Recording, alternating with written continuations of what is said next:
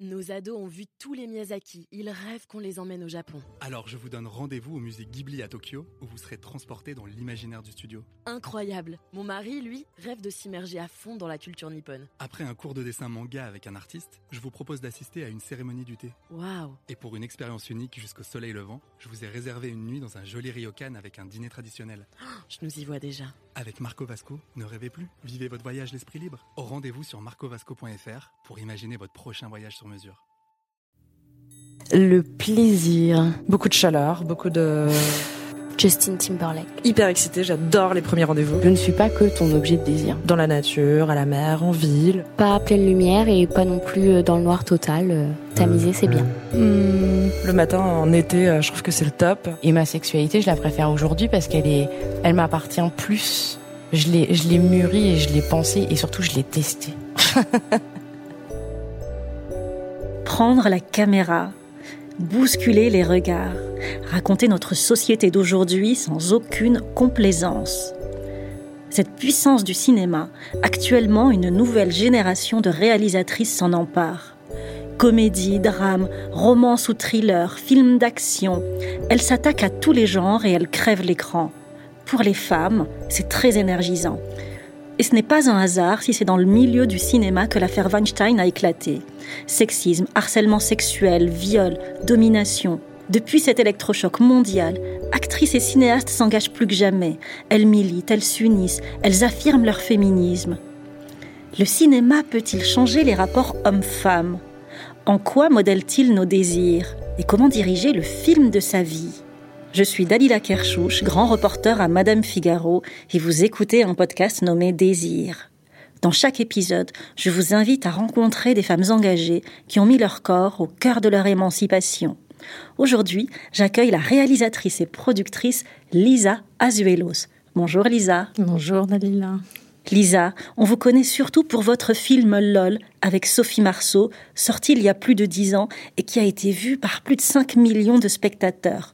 Le succès a été tel que vous avez réalisé un remake américain avec Demi Moore et Miley Cyrus. L'amour, vous le filmez dans tous ses états, à travers une rencontre avec Sophie Marceau et François Cluzet, ou à travers aussi la vie de la chanteuse Dalida. Dans votre dernier film, le documentaire Yo Love, vous posez votre caméra dans des collèges et des lycées pour écouter des jeunes parler d'amour, de sexualité, de porno, des réseaux sociaux et des rapports filles-garçons. Vous avez aussi créé l'association Ensemble contre la gynophobie pour lutter contre les violences faites aux femmes. Lisa, vous êtes née à Neuilly-sur-Seine. Votre mère est l'actrice et chanteuse Marie Laforêt. Petite fille, aviez-vous déjà un tempérament affirmé? Je crois que j'ai toujours eu un tempérament très affirmé et en même temps j'étais euh, extrêmement euh, vilain petit canard je me sentais jamais euh, à ma bonne place et dans la bonne famille. Vous êtes construite sur cette euh, dualité. En fait, je me suis construite euh, comme j'ai pu parce que de 0 à 8 ans, j'étais en pension. Et depuis que j'ai des enfants, j'ai remarqué à quel point c'était important d'avoir un cadre et une famille dans les premières années. Moi, j'ai pas eu la chance d'avoir un foyer stable dans mes premières années et, je pense que du coup ma stabilité ça a été moi-même ce qui est une énorme chance dans une vie et ce qui est aussi un énorme manque de certitude quant à l'amour en fait. Normalement, un enfant est toujours confirmé dans le fait qu'il est bien là, que c'est bien ses parents, que on l'aime, que tout va bien se passer. Le soir, il s'endort dans sa chambre, etc. Euh, J'avais pas de parents pour me dire bonsoir ou bonjour. Et, du coup, euh, je devais me raconter mes propres histoires. Alors, ma grande chance, c'est que je j'étais avec mon petit frère, et du coup, je devais un petit peu jouer le rôle de la maman. Donc, j'ai toujours été une euh, caring person, comme on dit en anglais, quelqu'un qui s'occupe d'eux. Donc, c'est par l'amour que j'ai donné aux autres que j'ai pu euh, entrevoir ce qu'était l'amour, finalement. Et c'est ça qui vous a donné la force que vous avez aujourd'hui? Je pense que certainement, quand on est très très solitaire comme ça, très jeune, ça oblige à ne compter que sur soi. Après, euh, c'est un grand, grand euh, leurre de penser qu'on ne peut compter que sur soi. Moi, j'ai été plus obligée de déconstruire ma force que de construire une force. J'étais dans des lieux qui étaient parfois très hostiles, avec des enfants qui étaient un peu maltraités aussi, donc qui étaient pas forcément hyper gentils. Et ce qui est drôle, c'est que tout ça se passait dans des dans des cadres très très bourgeois en fait. J'ai tout de suite appris finalement que la bourgeoisie protégeait pas forcément énormément de la violence c'est dommage parce que c'est, ça doit être extraordinaire de rencontrer l'amour en, premier lieu. Mais euh, finalement, euh, c'est pas mal de l'avoir en deuxième partie de programme aussi. Quoi. Quel rapport au corps et à la féminité votre mère vous a-t-elle transmise, Lisa? Bah, Ma mère est une personne tellement euh, féminine, tellement belle. Elle faisait très, très, très attention à, à son maquillage. Donc moi, j'ai des souvenirs d'enfant où je la regardais se maquiller et s'habiller pendant des heures. Elle allait, elle avait tous les soirs, elle avait des dîners, des galas, des choses. Et le truc qu'elle m'a transmis, c'était euh, sa manière à elle qu'elle avait de se maquiller, souvent aussi un peu avec les doigts, de manière un peu euh, très autonome. Elle disait, tu vois, moi je fais ça comme ça. Les maquilleurs, ils savent pas maquiller. Et puis aussi, elle prenait des bains pendant des heures et parfois euh, on pouvait avoir des conversations avec elle quand elle était dans la baignoire. C'était un moment un peu privilégié. Euh, Est-ce que vous entriez dans la baignoire comme l'héroïne de LOL? Non, c'est marrant, j'y ai jamais pensé. Euh, je j'ai pas le sentiment. On prenait des douches. Il y avait il y avait une douche aussi qui était sympathique, mais j'ai pas l'impression qu'on prenait des bains, non. Ça j'ai c'est marrant, j'ai pas je sais pas. Je l'ai fait avec mes enfants, c'est pour ça que c'est dans LOL. Mais le bain, c'était un moment propice à la confidence avec votre mère? Oui, c'était euh, pas à la confidence parce que malheureusement, il y a toujours eu quand même une petite euh, barrière. Il n'y avait pas vraiment d'accès au câlin, aux bras, bon, à tout ce monde un peu euh, intime. Donc euh, voilà, il y avait quand même une barrière par rapport à ça. Mais par contre, on était tous à poil dans la maison, on se baladait. Euh, il n'y avait pas de pudeur, il n'y avait pas d'intimité, mais il n'y avait pas de pudeur. Et ça, c'est pas mal aussi, je trouve. Pourquoi c'est pas mal? C'est pas mal parce que du coup, le, rapport au corps euh, est aussi un petit peu démystifié. Chez nous, on était, on était assez libre dans le fait de, bah, de nous balader euh, tout nus, quoi. C'est vrai qu'après, quand je suis partie vivre chez mon père, euh, alors là, c'était une famille beaucoup plus euh, juive, marocaine. C'était pas du tout à la mode de se balader à poil. En plus, bon, c'était mon père. Moi, j'avais 12 ans. Donc, je commençais un petit peu à me former. Et, je me rappelle une fois, j'étais, j'étais partie en vacances chez des amis de mon père au Maroc. Et puis je suis sortie de la douche à poil devant tout le monde. Et là, il y a eu un silence dans le salon. Tout le monde m'a regardé et j'ai senti que c'était pas euh, la mode chez eux, quoi. Et euh, c'est vrai que tout à coup euh, peuvent s'inscrire à ce moment-là dans le corps des, des mini hontes, des mini bugs, en fait. Et justement, adolescente, comment est-ce que vous avez vécu la transformation de votre corps? Bah déjà, j'ai vécu cette transformation de manière assez solitaire puisque je suis partie de chez ma mère à l'âge de 12 ans. Et puis, euh, j'ai commencé à devenir une jeune fille vers 13 ans avec des seins qui ont mis beaucoup de temps à pousser, des règles qui ont mis beaucoup de temps à venir, etc. Donc déjà, j'étais pas tout de suite confirmée dans le fait que j'étais une femme. Je suis restée longtemps un petit peu euh, très maigre, très petite fille, euh, pendant que toutes les autres copines avaient déjà des seins, etc. Donc évidemment, dans les booms, j'étais pas la privilégiée euh, avec qui les garçons se jetaient pour pour danser des slows, parce que je pense qu'ils aimaient bien tripoter des fesses et des seins. C'était les premiers émois. Mais j'ai été un petit peu euh, solitaire dans cette rencontre avec euh, mon corps qui se développait, qui devenait femme. Mais j'avais la chance d'avoir une amie et, sa maman qui me dirigeait un peu. C'était un peu comme une deuxième mère pour moi. Donc, euh, je suis allée acheter des serviettes avec elle, des soutiens-gorge avec elle, des tampons. Le premier tampon, on regarde le dessin, on comprend rien, on essaye de le mettre, ça rentre pas, euh, on a peur. Enfin, c'est tout ça. Je me rappelle euh, assez. Euh, c'est vraiment pas très accompagné tous ces moments-là, je trouve, pour les jeunes filles. L'image par rapport au corps à cette époque-là commençait à se faire évidemment avec les magazines, avec les publicités, avec Nastasia Kinski aussi dans La Fille, dans La Féline, dans Tess. Enfin, voilà, je, me, forcément, je crois que comme moi, j'avais pas beaucoup de, de références ou je, je sais pas, j'étais un petit peu paumée par rapport à ça. Je me suis peut-être beaucoup construite aussi euh, par rapport aux images que le cinéma me renvoyait. Euh. En fait, à cet âge-là, euh, j'ai tout de suite compris que les seins étaient une très jolie arme de séduction et euh, j'avais la chance euh, d'être vraiment très très bien foutue.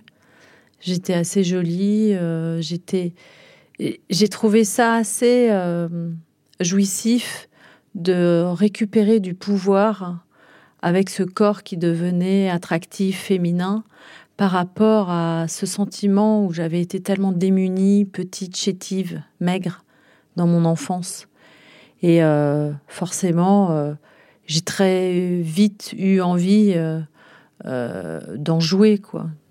En devenant jeune femme, vous êtes sentie plus forte Ah, je me suis sentie carrément armée, quoi.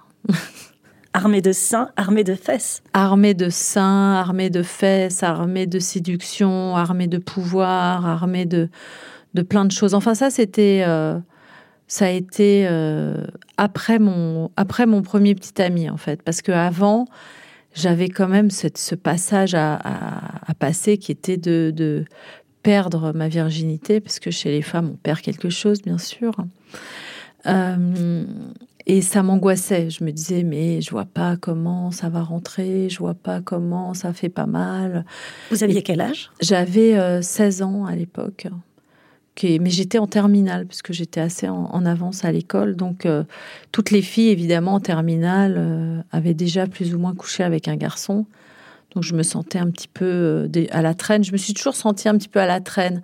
J'avais eu deux petits copains à qui j'avais roulé des pelles. J'avais extrêmement peur du contact physique avec les garçons quand j'étais quand j'étais jeune. Le premier slow, dans la première boum où je suis allée, je suis allée m'enfermer dans les toilettes tellement je voulais pas qu'on m'invite, tellement je voulais pas euh, sentir le corps d'un garçon contre moi. J'avais j'avais peur euh, terriblement de ça.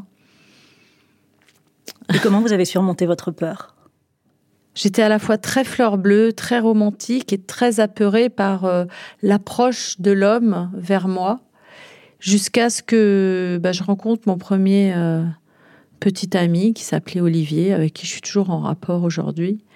Et euh, c'était un tel ami, c'était une telle relation euh, à la fois fusionnelle, belle, frère-sœur, euh, jolie, qu'il n'y a eu aucun problème en fait. J'ai été très très très bien accompagnée dans cette relation. Cette première relation a été tellement merveilleuse que finalement ça m'a débloqué tous mes, toutes mes peurs c'était bah, c'était divin comme euh, ça devrait l'être un peu pour tous les pour toutes les premières fois malheureusement c'est pas le cas mais vous racontez aussi qu'à 17 ans vous prenez la, pour la première fois la parole dans une tablée d'hommes est-ce que vous aviez peur? Non, en fait, ça, je l'ai écrit, je crois, dans, dans mon livre. C'était peut-être pas à 17 ans, c'était peut-être à 15. Ou... Bref, il y avait euh, tous les, bah, tous les vendredis soirs, il y avait le Shabbat, euh, souvent. Euh, et euh, les hommes parlaient sans cesse Israël, Palestine, les Juifs, les Arabes, le conflit israélo-palestinien, et blabla, et machin, et la politique, et les ministres. Et je me disais, mais ils n'ont rien d'autre à se dire. Pourquoi personne se demande comment on va? Qu'est-ce que vous avez fait aujourd'hui? Pourquoi, pourquoi on s'intéresse pas à notre famille? Pourquoi on s'intéresse à ce point-là? À ce truc complètement abétissant et débile et changeant et mouvant que pouvait être la politique et surtout un conflit auquel déjà je comprenais pas grand chose et puis tout le monde se, disputait quoi. Personne n'était d'accord. On avait l'impression qu'ils commençaient des conversations juste pour pouvoir avoir le plaisir de se faire la guerre de ramener la guerre euh, de ce conflit euh, à table. Et, euh, et j'étais outrée parce que moi je voyais ma grand-mère qui qui passait des heures en cuisine et des jours en cuisine pour pouvoir proposer tous ces mets et ces petites salades et ces kilos de poivrons épluchés et, ces, et mes tantes et tout. Et puis euh, les hommes comme ça, ils parlaient politique en n'en ayant rien à foutre de, de tout ce temps. Personne disait oh c'est merci beaucoup pour le temps où tu as préparé cette nourriture qui nous permet d'être tous rassemblés. Non, c'était un dû. Et c'est vrai que je me suis mise à parler. J'ai, j'ai, tout de suite senti que on n'en avait vraiment pas grand chose à faire de ce que j'avais à dire. Et j'ai tout de suite senti que j'en avais rien à faire, qu'on n'en avait rien à faire, en fait. J'avais des trucs à dire. de quoi vous avez parlé? Bah Déjà, j'ai, j'ai dit que une fois que le conflit israélo-palestinien serait réglé, si un jour il l'était, il restera le conflit euh, primordial euh, qui était euh, l'homme et la femme, et que ça, ça n'avait pas l'air de, de, se régler aussi facilement. Et en tout cas, que si on n'y réfléchissait pas un peu intensément, le monde tournerait jamais rond. Donc les, les, graines de votre engagement, Lisa, sont, ont été plantées là? Mais clairement, c'est c'est la suite de cette injustice que je ressentais dans le traitement fait aux femmes et aux hommes, où en gros les femmes étaient cantonnées à la cuisine et à débarrasser et à mettre le couvert, et les hommes avaient la parole et euh, raison en plus. J'ai senti qu'il y avait quelque chose de pathétique dans dans ces cultures qui s'occupaient pas des femmes en fait. Est-ce que c'est pour cette raison-là que après vos études euh, à Dauphine, vous décidez euh, de vous bifurquer vers le cinéma et vous décidez de prendre la caméra pour parler de l'intime notamment? J'écrivais déjà pas mal, j'écrivais cher journal, euh, voilà, blablabla. Bla bla. C'était un journal intime. Et puis tout ce que je vivais, je le commentais toujours dans ma tête comme si j'étais le romancier de ce que je vivais en fait. Et je pensais que tous les gens étaient comme ça et, même jusqu'à assez récemment. Finalement, il n'y a pas tant de gens que ça qui romancent ce qu'ils vivent euh, en direct dans leur cerveau. Je voulais toujours faire du cinéma. Au départ, je voulais être actrice parce que ça me paraissait euh, la seule chose à faire. Je savais même pas en fait que j'aurais pu être metteur en scène. C'était encore une fois pour moi, c'était un c'était un, endroit euh, pour les hommes de mettre en scène. Et il y avait peu de rôles modèles à l'époque parce que les, les réalisatrices étaient rares. Oui, en fait, moi, je connaissais pas Agnès Varda, qui est à peu près la seule qu'on nous cite encore aujourd'hui, donc c'est pour dire, euh, dans les femmes très connues réalisatrices. Puis en fait, tout le reste, bah, c'était des hommes. Hein. Dans les années 70-80, c'était vraiment euh, c'était très euh, très masculin. Donc je pouvais pas imaginer faire ce métier-là normalement euh, quand on voulait faire du cinéma qu'on était un peu jolie jeune et tout ça. Bah, on était actrice quoi. Puis ma mère était actrice donc euh, ça me paraissait aller de soi. Au départ j'avais été pressentie pour jouer dans, dans Beau-père de Bertrand Blier. Et en fait mes parents s'y sont opposés ce qui m'a beaucoup beaucoup blessée et euh, ça m'a un peu mis une croix sur cette, euh, ce destin-là d'actrice que j'avais déjà un peu tout tracé puisque j'avais fait des essais avec Patrick Devers. J'étais hyper heureuse de faire ce film. Je sentais que je pouvais vraiment dire des choses à travers, euh, à travers ce métier d'actrice. Et puis finalement, ça a été avorté dans l'œuf. Du coup, j'ai continué mes études et puis j'étais avec mon amoureux. On a été, on est parti à Dauphine faire des études de finance dont évidemment j'avais rien à faire. Et euh, je trouvais ces études aussi ridicules que les conversations politiques que j'avais dans mes dîners. Et qu'est-ce qui, a, qu'est-ce qui vous a poussé à prendre la caméra pour euh, faire vos propres films? Bah en fait, euh, ce qui s'est passé, c'est que donc j'ai fait j'ai fait ces études et puis après je me suis dit bon bah je vais prendre un métier qui correspond à ces études. Donc je me suis retrouvée dans la finance et là, euh, pareil, quoi. Je trouvais que c'était un métier euh, plein d'hommes. Alors ça, j'aimais bien, mais j'ai toujours adoré la compagnie des hommes. Hein, quand qu'on se méprenne pas, euh, je l'ai trouvé fort sympathique et rigolo, surtout au bureau. C'était vraiment une ambiance goyarde, très très misogyne, mais avec beaucoup d'humour. Donc ça me faisait marrer. Puis j'aimais bien. Je me sentais un homme aussi parfois. En fait, pour ne pas souffrir d'être une femme, je suis vite devenue un homme dans mon cerveau et parfois même dans mon corps.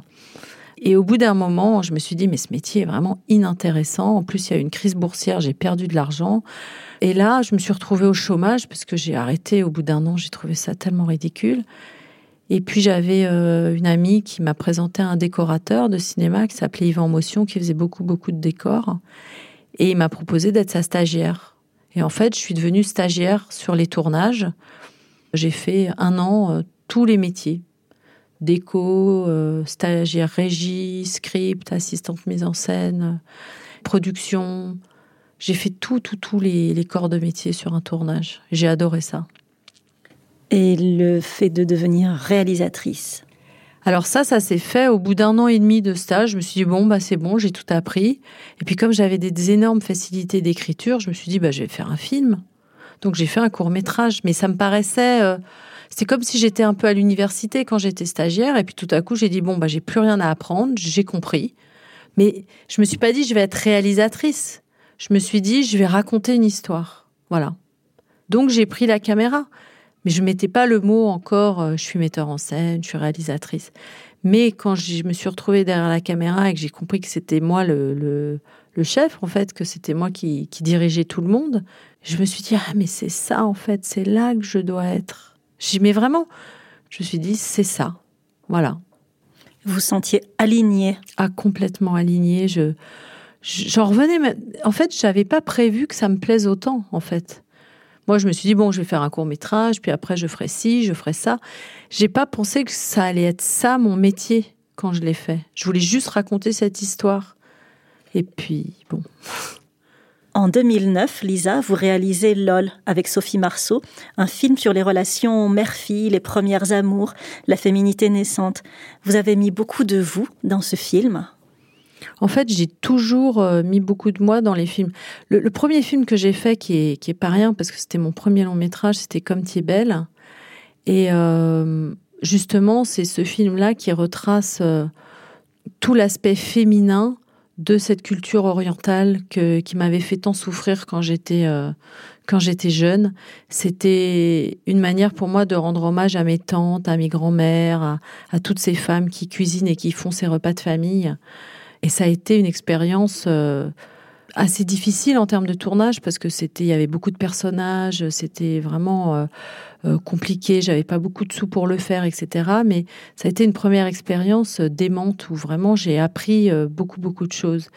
Et puis après, eh bien, moi j'avais une fille qui avait 15 ans à l'époque. Puis j'ai voulu regarder un film d'ado avec elle et en fait il me restait que la boum. Et en regardant la boum, ma fille m'a dit oh là là c'est dingue comme tu ressembles à Brigitte Fosset. Tu dis la même chose qu'elle. Alors que moi dans ma tête j'étais restée Vic Béreton. C'est là que j'ai compris que j'avais vieilli et c'est là que j'ai compris aussi que c'était j'ai rien passé au niveau des adolescents euh, depuis la boum, qu'il n'y avait pas de film référence euh, français. Et comme ma fille était ado, euh, qu'elle arrêtait pas de commencer à faire des booms à la maison, que j'avais droit aux histoires de cœur, de pleurs, de etc. Puis que moi je me sentais un petit peu euh, à la fois euh, vieillir et en même temps adolescente aussi, puisque je venais de divorcer et que c'était un, un, moment un peu adolescent de ma vie. Donc il y avait cette espèce d'adolescence un peu parallèle entre ma fille et moi. Et j'ai eu envie de parler de ça en fait. Et vous attendiez au succès de ce film? Oui, ah oui. Moi, je, je crois toujours que des milliards de gens vont voir mes, mes films. Et puis après, euh, quand ça arrive pas, parce qu'en général, ça arrive pas sur LOL, c'est arrivé, mais après, c'est un petit peu moins arrivé. Euh, je suis toujours un peu déçue, mais disons que le désir au départ de faire un film, c'est que je me dis qu'il va faire du bien à tout le monde.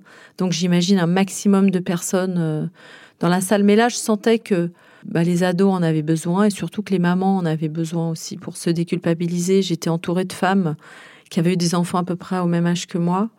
Et les femmes me disaient, mais qu'est-ce que j'ai fait pour rater à ce point-là mon éducation? Et Je leur dis, mais non, vous avez rien raté, elles sont juste ados, elles vous détestent et c'est normal. Sinon, ça se passerait pas bien en fait. Et c'est pour ça que j'ai eu envie aussi de faire ce film. C'est tous les films que je fais en général, c'est pour déculpabiliser les femmes de penser ce qu'elles pensent et d'être ce qu'elles sont, quoi. En mars 2016, vous décidez de mettre votre notoriété au service des femmes en lançant l'association Ensemble contre la gynophobie. Pourquoi ce nom? En fait, euh, je me suis aperçue qu'il n'y avait pas de mot parapluie pour parler des violences faites aux femmes. On parle toujours de violences faites aux femmes. Violence, quelle violence, on ne sait pas. Faites par qui, on ne sait pas. Euh, aux femmes, bon, ça continue à victimiser euh, les femmes dans un cadre de violence, alors qu'on parle d'antisémitisme, de racisme, d'homophobie. Euh, et ça peut prendre plusieurs formes très différentes, quoi. C'est-à-dire que le racisme, ça peut être d'insulter quelqu'un euh, euh, par sa race dans la rue, ou ça peut être le poignarder euh, ou aller saccager euh, une tombe. dans tous les cas, c'est pas les mêmes actes, mais on va dire il y a eu un acte de racisme, d'homophobie, de d'antisémitisme. Pour les femmes, il n'y avait pas ce mot. En fait, tout simplement, il n'y a pas. Le mot n'existe pas. Et je me suis dit, si le mot n'existe pas, c'est pas un hasard en fait. C'est qu'il y a une vraie volonté, ou en tout cas un vrai aveuglement, pour ne pas voir que toutes ces petites choses qui sont faites contre les femmes, ça ne porte pas un nom. Et puisque ça ne porte pas un nom, comme disait Camus, mal nommer les choses, c'est rajouter du malheur au monde. Donc moi, j'ai voulu nommer la chose et j'ai voulu l'appeler gynophobie, gyno de femme. Et puis, euh, phobie, ben, c'est peur, haine, mépris. Après, on m'a rétorqué, est-ce que tu crois vraiment que c'est un mot qui va changer les choses? Bon, quand on sait que grossophobie est rentré dans le dictionnaire, euh, oui, je pense que oui. Le féminicide est rentré, c'est pas mal. Euh, mais la gynophobie, je ne sais pas. Alors, j'ai peut-être pas assez milité pour que ça existe. Mais bon, j'ai été rattrapée par, euh, bah, tout le mouvement MeToo, Balance ton port et, et, tout ça. Et finalement, je me suis dit, c'est pas plus mal que ce soit euh, un hashtag, que tout à coup on en prenne conscience avec autre chose. Moi, mon but, c'est pas forcément d'imposer un mot que j'aurais créé, c'est que la conscience collective sache que euh, sous prétexte qu'on est une femme, on peut pas souffrir plus, quoi. Et c'est justement euh, dans le milieu du cinéma que l'affaire Weinstein a, éclaté. Comment est-ce que vous avez traversé, vécu cette l'affaire Weinstein et la vague MeToo et la prise de conscience planétaire qui a suivi? J'ai été euh, à la fois euh, émerveillée par ce mouvement collectif et choquée par euh, tout le côté macartisme des dénonciations de ci, de là. Et en même temps, j'utilise toujours cet exemple, et il est encore valable à mon avis, c'est que quand on est en train de ranger sa chambre, il y a toujours un moment où c'est plus le bordel qu'au début il y a toujours un moment où on se dit mais pourquoi j'ai commencé à ranger? On est désespéré, c'est un cafarnaum, il y en a partout, on ne sait pas quoi jeter, quoi garder, etc. On et est submergé. On est submergé par euh, ce bordel ambiant et c'est ce qui se passe en ce moment.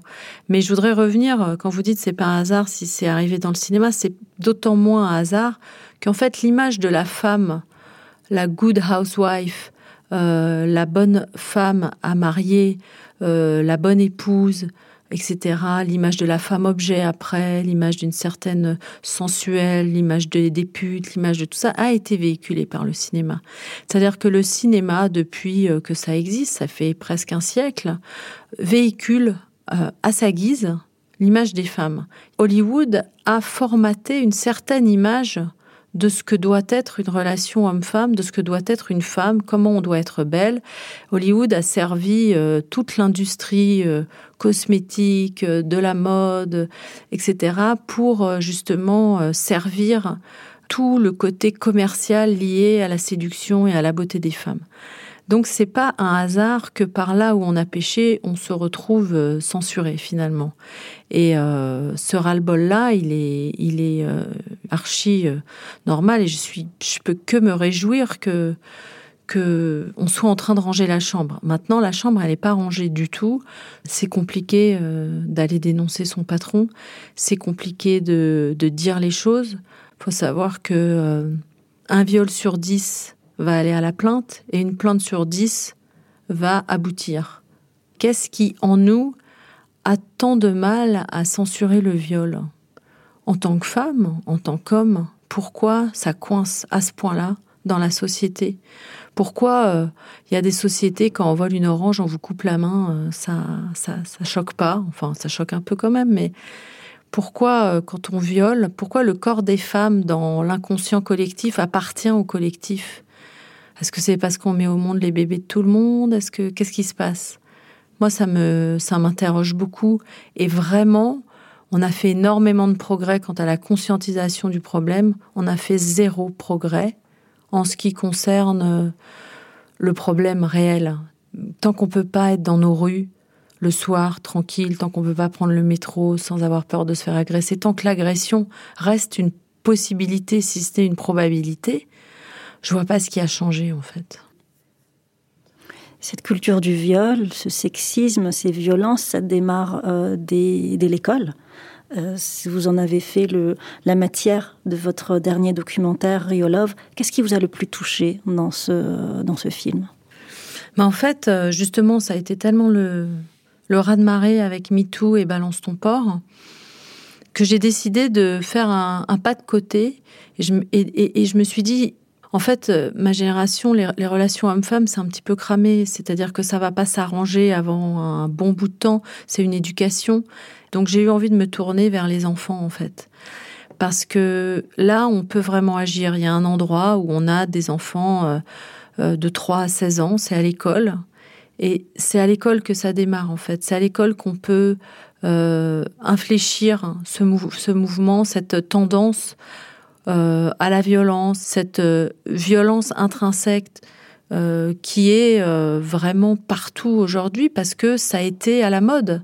Moi, moi j'y suis allée pas pour dire ça va pas, regarder les filles et les garçons sont hyper violents.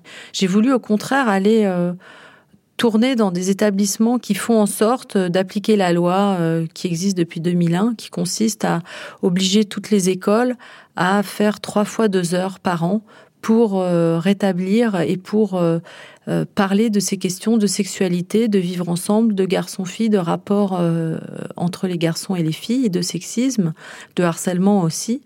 Et ce qui m'a le plus troublé, parce que je suis vraiment allée là-bas un petit peu pour prendre la défense des filles, comme d'habitude, et ce qui m'a le plus troublé, en fait, c'est le désarroi des garçons. Ça m'a ému aux larmes, parce que d'abord, ce hashtag que je déteste, qui était Balance ton porc, ça les a beaucoup touchés. Ils se sont dit, mais moi, est-ce que je, suis le porc de quelqu'un? Est-ce que je suis un porc Tiens, je m'étais jamais posé la question. C'est quand même une question qui se pose. Ensuite, euh, les filles sont devenues super trash aussi. Elles aussi, elles regardent du porno, il faut pas croire. Elles aussi, elles ont voulu, elles ont envie d'être belles, d'être bonnes, d'être euh, sexuelles, d'être sensuelles. Et donc, euh, elles croient qu'il faut agir comme une ardeuse pour être acceptée dans un lit les codes, il n'y a, pas un enfant de, plus, de, de 10 ans qui n'a pas vu du porno. C'est-à-dire que l'âge moyen d'un enfant qui regarde du porno, c'est 10 ans. C'est évidemment, ça détruit un cerveau, ça détruit une sexualité, ça détruit un rapport garçon-fille. Les garçons sont en désarroi, ils savent plus comment parler à une fille, ils savent plus comment se regarder, ils savent plus ce que c'est qu'être un homme, tout bêtement, et c'est normal puisqu'on est en train de déconstruire le masculin. C'est pas une mauvaise chose parce que le masculin avait tendance à, à, être euh, comme un, un acte de propriété sur la terre entière et on est en train, que ce soit par l'écologie, par, par les rapports hommes-femmes, par tout ça, on est en train de dire, bah non, personne n'a du titre de propriété sur personne, ni sur rien, ni sur les animaux, ni sur, et c'est une belle chose. Mais on est quand même en train de déconstruire un sacré truc qui est euh, le masculin dominant, dominateur, et en fait on s'est construit là-dessus sans se remettre en question. Donc je pense que dans ce cadre-là, la fiction a énormément à faire. Parce que la fiction permet au cerveau d'aller quelque part d'autre que soi-même, que l'instant présent, que la réalité. Et la fiction peut ramener dans la réalité des prises de conscience. Et euh, pour se réinventer du désir, je pense que la fiction a un rôle énorme à jouer. Alors le cinéma, je sais pas, mais en tout cas euh, les séries, euh, même les jeux vidéo, enfin tout ce qui n'est plus de l'ordre du réel est à mon avis la seule possibilité d'impacter le réel aujourd'hui. Merci Lisa. Merci. Et merci de nous avoir écoutés. Découvrez le film Yo Love de Lisa Azuelos qui fait l'objet de projections débat partout en France. Vous pouvez aussi soutenir l'association Ensemble contre la gynophobie à travers le site www.noginophobie.org. Enfin, vous pouvez également aller voir le prochain film de Lisa Azuelos intitulé Mon bébé avec Sandrine Kibarla et Yvan Attal qui sera en salle à partir du 13 mars 2019. Je suis Dalila Kershouch et vous venez d'écouter Désir by Madame Figaro. Suivez-nous et abonnez-vous à l'émission sur toutes les applications de podcast iTunes, Deezer, SoundCloud, YouTube et Google Podcast. Vous pouvez aussi suivre Madame Figaro sur Facebook, Twitter, at Madame Figaro et sur Instagram, at Madame Figaro FR. Ce podcast Madame Figaro est réalisé avec Louis Média. À bientôt pour un nouvel épisode. Et d'ici là, n'oubliez pas, écoutez vos désirs. Nos ados ont vu tous les Miyazaki. Ils rêvent qu'on les emmène au Japon. Alors je vous donne rendez-vous au musée Ghibli à Tokyo, où vous serez transporté dans l'imaginaire du studio. Incroyable. Mon mari, lui, rêve de s'immerger à fond dans la culture nippone. Après un cours de dessin manga avec un artiste, je vous propose d'assister à une cérémonie du thé. Waouh. Et pour une expérience unique jusqu'au soleil levant, je vous ai réservé une nuit dans un joli ryokan avec un dîner traditionnel. Je nous y vois déjà. Avec Marco Vasco, ne rêvez plus, vivez votre voyage l'esprit libre. Au rendez-vous sur marcovasco.fr pour imaginer votre prochain voyage sur mesure.